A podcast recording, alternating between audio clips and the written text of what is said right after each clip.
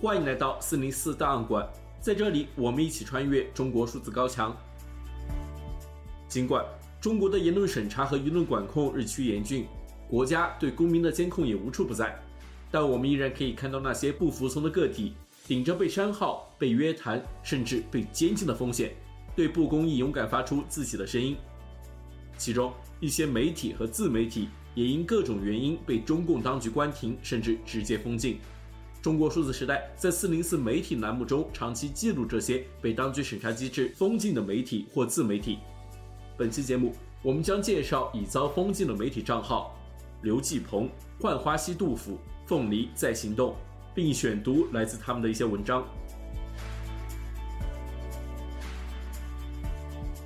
二零二三年十二月七日，有网友发现，中国政法大学资本金融研究院院长。知名财经学者刘继鹏遭到禁言，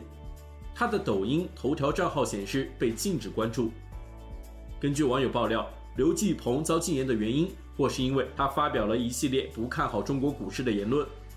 二零二三年十一月，刘继鹏参加了由中国企业改革与发展研究会、网易财经、网易财经智库联合主办的二零二四网易经济学家年会，他在会上表示。一股独大不利于资本市场健康发展，应该把大股东可持股比例的上限压到百分之三十。建议股民们再等等，现在入市肯定不合适。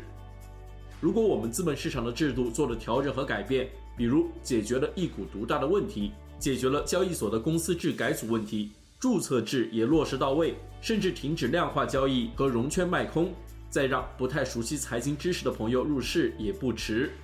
十二月二日，刘继鹏在财经中国二零二三年会上发表主题演讲《资本市场的功能转型》时，再次指出一股独大的危害，呼吁证券监管制度改革。他表示，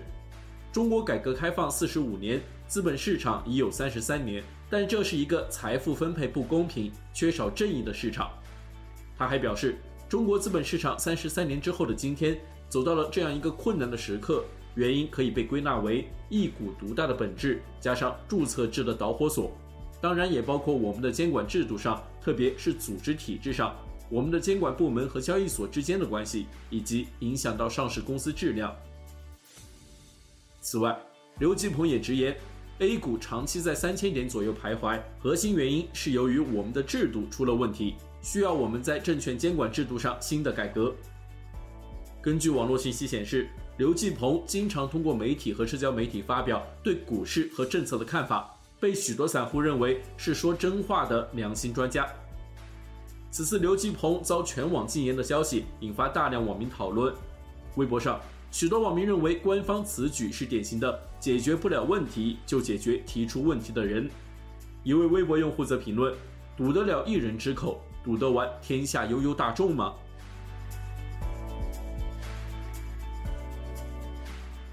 我们再来关注微信公众号“浣花溪杜甫”。微信公众号“浣花溪杜甫”常年针对社会热点议题发布文章进行评论。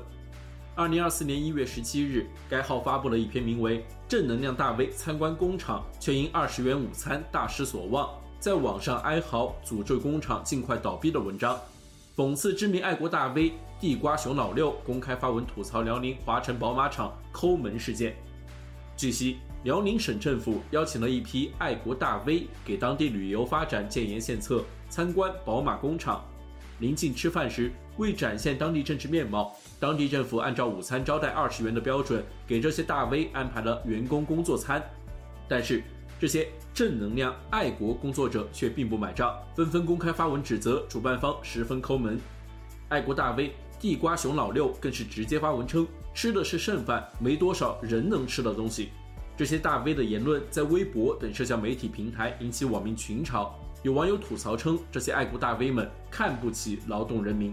微信公众号“浣花溪杜甫”也发文讽刺这些爱国大 V，但很快就遭到举报，原文遭到微信平台删除。而在文章遭到删除仅仅过去十五分钟，微信公众号“浣花溪杜甫”就被封禁。截图显示，此公众号被判断为违反《中华人民共和国网络安全法》，将被封号至二零二四年二月一日。实际上，浣花溪杜甫曾发布多篇文章，均遭到当局审查删除。在二零二四年一月四日，该号发布了一篇质疑当局对底层民众宣传的文章。铁链女再现，老汉养五个娃，家中脏乱差。文章中，作者这样写道：在二零二三年十二月三十一日，河南商丘，有个公交车司机看到有个六旬老汉带着四个年幼的孩子坐公交，于是手欠拍了视频。在视频里，一个老头带着四个脏兮兮的孩子坐车，不问还以为是他们的爷爷，问了才知道是他们的爸爸。根据视频里的水印，找到了这个账号是鹤壁日报社制作部的官方账号，可能是他们觉得一个老头都带了四个子女比较正能量吧。看他们配的文字就知道他们想宣传什么。都说现在生活压力大，这位大哥六十了，要了四个孩子，我看也不错，人才兴旺，并且还提了一句孩子的妈妈年轻又漂亮。他们想宣传多子多福，而这个视频火了之后，就有人去到他们家去拍视频，于是发现了他们的生存环境宛如垃圾堆。这个情节让人想到了丰县的铁链女。当初也是，当地觉得他们家孩子多，有八个孩子，正好可以宣传一下多子多福，于是很多自媒体都去他家拍视频捐款。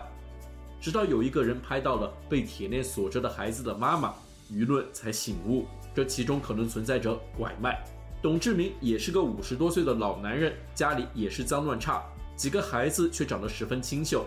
在这一点上，这两件事也是相同的，我们有理由产生怀疑。孩子的妈妈到底是谁？到底有没有拐卖？到底生了多少个？到底有没有精神病？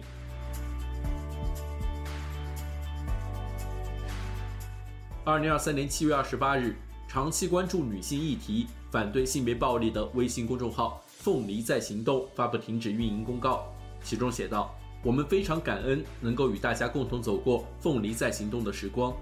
遗憾的是，面对燃烧着的不可抗力。”和难以自证清白的境遇，这个温馨的社群只能选择在此时暂停运营。到今天这一步，我们非常心痛，却没有更好的选择。但也许这是这个野生草根大家庭最理想的结局。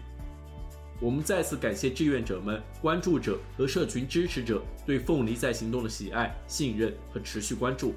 希望未来还能与各位在更广阔的天空相遇。希望你们一切都好。此前。二零二三年三月八日，凤梨在行动曾试图组织线下“三八围炉夜谈”活动，集结读者一起聊聊女性话题，分享女性故事。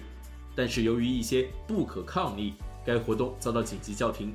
微信公众号“凤梨在行动”长期发布文章，分享女性话题，其中“凤梨女性围炉夜谈”板块为女性提供了一个安全的空间，聚集来自世界各地的女性进行线上的讨论。该号撰写的对于凤梨女性围炉夜谈的介绍这样写道：“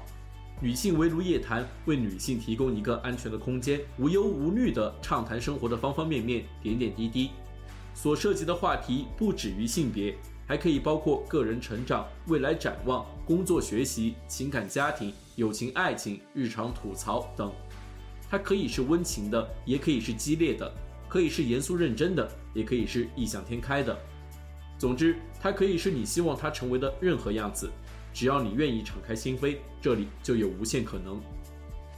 二零二二年，河北唐山烧烤店女子被打事件发生后，凤梨在行动发布文章，不要忘记唐山事件，不要忘记性别暴力。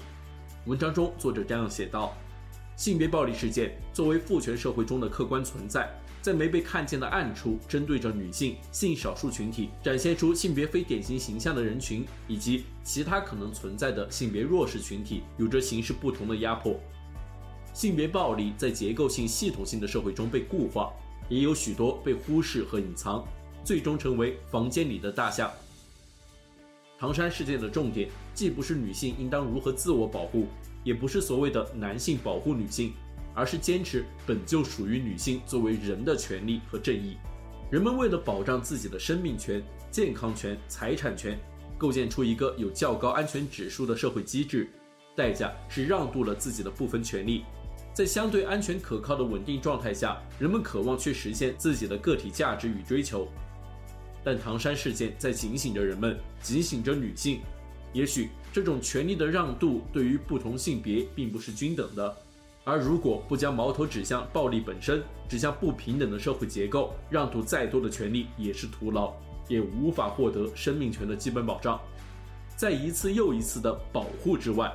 女性所需求的不再是作茧自缚的安全，而是理应获得的正义，依法享有的不受非法侵害的权利。以上是本期节目所选取的三个被封禁的媒体自媒体账号。本期节目所选读的文章全文见中国数字时代网站。这些作品版权归原作者所有。中国数字时代仅对原作进行存档，以对抗中国的网络审查。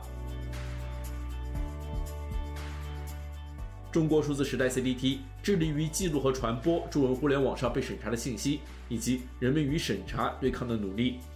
欢迎大家通过电报 Telegram 平台向我们投稿，为记录和对抗中国的网络审查做出你的贡献。投稿地址请见本期博客的文字简介。阅读更多内容，请访问我们的网站 cdt.media。